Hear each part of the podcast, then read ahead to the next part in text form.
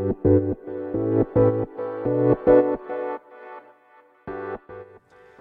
科医の10分間始まります。このチャンネルでは日本最大級のブラジリアン柔術ネットワーク。カルペディエム代表の歯科行が日々考えていることをお話します。はい皆さんこんにちはいかがお過ごしでしょうか。本日は7月の7日七夕ですね。七夕といえば、ね、願い事をあの書いたりして笹にかける。日ですよね。まあ小学校とかも未だにやってるんですかね。たまに駅とかにあの置いてありましたね。子供たちの願い事。それを読んだりするの好きでしたね。でちなみに数年前に自分の娘と、えー、自分の息子が書いた七夕の願い事ですね。それを僕はなぜか自分のオフィスに貼ってますね。どれぐらい前だろう？うーん3年ぐらい前のやつですかね。えー、っと娘のを読むとカブトムシやクワガタ家族や学校の先生や友達全ての人や生き物が皆健康に楽しく幸せな人生を送れますように祈っております。って書いてありますね。めっちゃいいいい子ですね。はい。でうちの息子は、えー、赤いフェラーリに乗れますように。って書いてありますね。はい。もうクソ野郎ですね。というわけで今年は彼らの願いはねどんな感じなんだろうか。ちょっとね後で聞いてみようと思います。で今日はねレター来てないんですけど僕は朝からずっと仕事してました。最近はねあのあんまりしたくないんですけど仕事を結構やってますね。仕事をしてえー、はいお金を稼いでます。お金を稼がないとダメなんです。ちょっとねやりたいことがあるんですよね。これも仕事なんですけどね。仕事でやりたいことがあるのでそのためにはちゃんと資金を貯めなきゃいけない。というわけで仕事を頑張ってます。うーん仕事ね。仕事をし続けるしかないですね。で、えー、まあ、仕事じゃないんですけど今ね改装中の江東区の家も数日前に見てきましたすっかりね様変わりしてもう階段の位置から何から変わってたんですがえー、まあ、僕はねあの実はそんなにこの家に対してねあの、まあ、改装してるんですけどね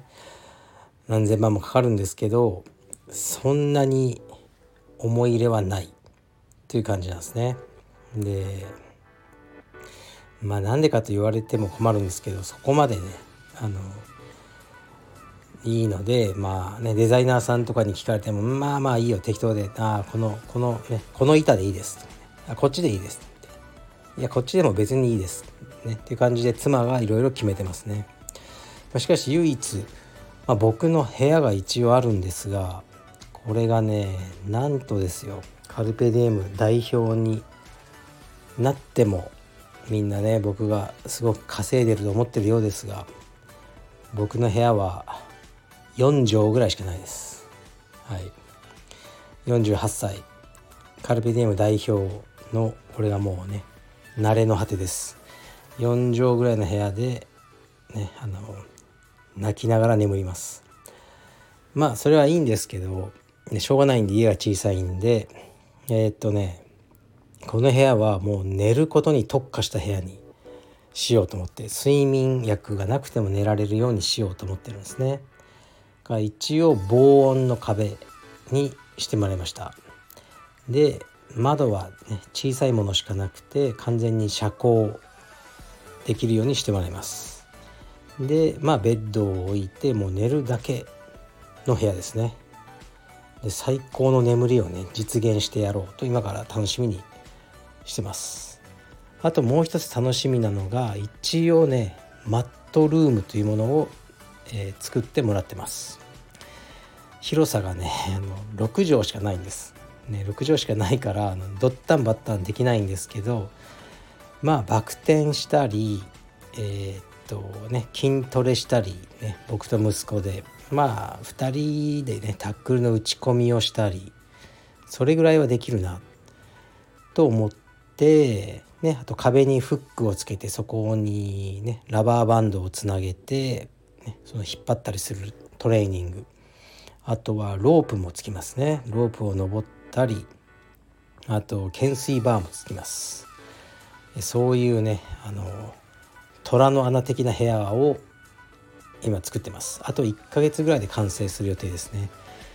これがねあのもうめちゃくちゃ楽しみですね。はい。ここが僕の何て言うんですかね。まあ一つのね、まあ、夢の実現かなと思ってあのすごく楽しみにしてます。はい。だからもうね港区を出て江東区の住民になる準備を少しずつしているってとこですね。まあ生活も大きく変わると思うので、まあ、仕事はしますけど基本的に深川道場で練習とかすることになるでしょうね。で青山にはたまに行く。という感じになると思います、ね、皆さんよろしくお願いします。深川の皆さんね。あの少しずつね今まで全くねあのほあのほぼ放置してたんですけどね。急にあの現れるようになると思います。でえー、っとね昨日こんなことがあったんですよね昨日六本木歩いてたらね一人の男性に話しかけられて「鹿先生」っていうふうにで僕はちょっと知らない人だったんで「はい?」ってこうなったんですけど、えー、とカルペディエムの地方のですね、えー、の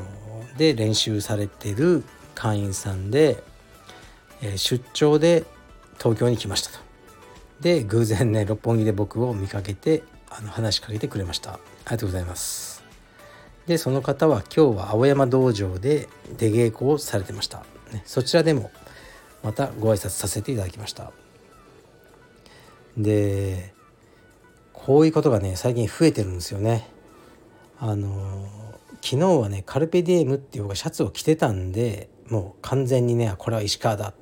とあの思われたんでしょうけど着てない時はなんだかこの人僕のこと見てるな。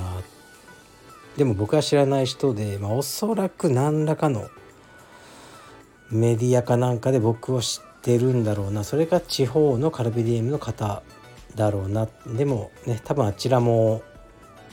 うんそんなに話しかけるね理由もないしなんとなく見てるっ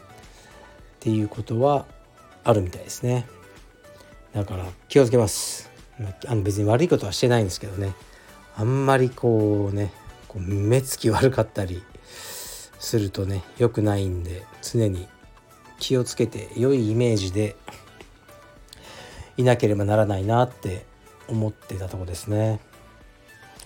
でイメージといえば、うん、カルペディエムのイメージってどういう感じなんだろうって最近ちょっと思ったんですねいろいろあって。で、まあ、よく僕は、ね、道場もブランドだっていうふうに言ってきたと思うんですけどこれはね今も思いは変わってないですね。でブランドのイメージって少しずつ変わってってで操作していくのが難しいんですね。で自分が思ったようになかなかコントロールできないけどまあ積み重ねでコントロールできていくものなんですね多分。で表参道の入り口にね、まあ、ロエベっていうブランドがあるんですね。で最近は並んでるんですよねお店に入るのになんか制限があるのか若い子も並んでますねこの間の週末は10人以上1 5 6名ぐらい並んでてもしかしたら外国人なのかもしれないですけどでロエベって人気あるんだなと思って、まあ、ブランドの人に聞いたら「いや今一番売れてますよバッグが若い子に」って聞いて、まあ、ちょっと驚いたんですよね。ロエベっていうのはまあ多分スペインのブランドでかなり古いブランドなんですけど僕があの大学生の頃にあのあったんですけど、ね、当時付き合ってる彼女のお母さんがロエベが大好きでしたね。で当時は完全にもうおばさんのブランドでしたね。おばさんが好きなブランドでした。これはねあのみんな多分そういうイメージだったと思うんですよね。僕世代の人は。で今えロエベを若い子が買ってんの？ってびっくりしたんですけど売れてるみたいですね。で多分デザイナーが変わって、ね、あのうまうまいことシフトできたんでしょうね。で今はロエベがおばさんっぽいとかはあまり思ってる人いなくて、まあ、値段もそんなにね高すぎないようで若い子に売れてるそうですね。でじゃあ一方ねサマンサ・タバサとかどうなんだろうって思うんですよね。僕が若い頃にすごく売れてましたね。で今は、うん、サマンサ・タバサにね勤めてる人いたら悪いですけどあんまり聞かないですしおそらくうんそんなかっこいいブランドって思われてないような印象が僕にありますね。すいません。これは僕の個人の感想ですけど。まあ、なんでなんだろうと思うとその僕が若い頃に買ってた子たちは、まあ、そのまま年を取ってもう買ってないってねお金持ったらもうちょっとね高いバッグを買うようになってるんじゃないかなと思いますね。でもしかしたらね40歳50歳になってサマンサタバサを持ってると痛いおばさんとかね言われるようなブランド作りだったようなあの印象がありますね。すいませんね。ちょっとねこう何でも断言しにくいんですけどっていうのはやっぱイメージありますね。でもこのイメージが大事なんですね。答えはないんで。でも僕がこういうイメージを持っているっていうのは事実で。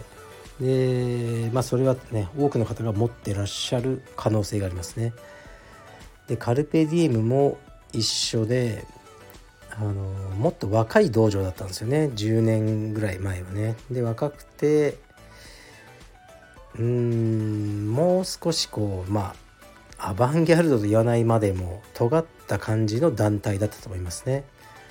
で時の流れでねだんだんみんなが年を取ってでそのまま道場が高年齢化してきてで、まあ、すっかり今はちょっとねおじさん中心の道場っていうイメージになりつつあると思いますね。でまあこれはねあの充実業の業界全体が高年齢化しているので仕方ないといえば仕方ないんですけどやっぱり僕は若いやつが好きだっていうのはありますね。うんまあ、自分がじじいなんですけど若いやつに格闘技をやってほしいっていうのがあってでまあキッズクラスはね若いやつというよりまあ子供ですよね、まあ、彼らが育ってきてくれればそのまま若いやつになるんですけどここにはねここでまた壁があるんですよね。キッズっていうのはまあほとんどは親にやらされてやってる習い事なんですよね。で自分で選んでやるスポーツとは少し違くて、まあ、その壁を越えてくれる子も最近はいっぱいいるんですけどなかなか越えられないですね。ですから中高生ですね。中高生そして大学生たちにとっても魅力的なブランドでありたいなって思いますね。そのためにちょっといろいろやっていこうかなと思ってるとこです。ですからサマンサ・タバサにならずにロエベであの行きたいなと思ってる思ってる今日この頃ですってあのちょっと言いそうになっちゃいました。僕あんま好きじゃないですよねあの今日この頃ですっていうあの言葉が。うん。だから思ってる今日です。はい。じゃあ今日も暑いですが皆さん熱中症などに気をつけましょう。僕は昨日ねちょっと熱中症になりかけましたね、はい、夜気分が悪かったです。気をつけます。失礼します。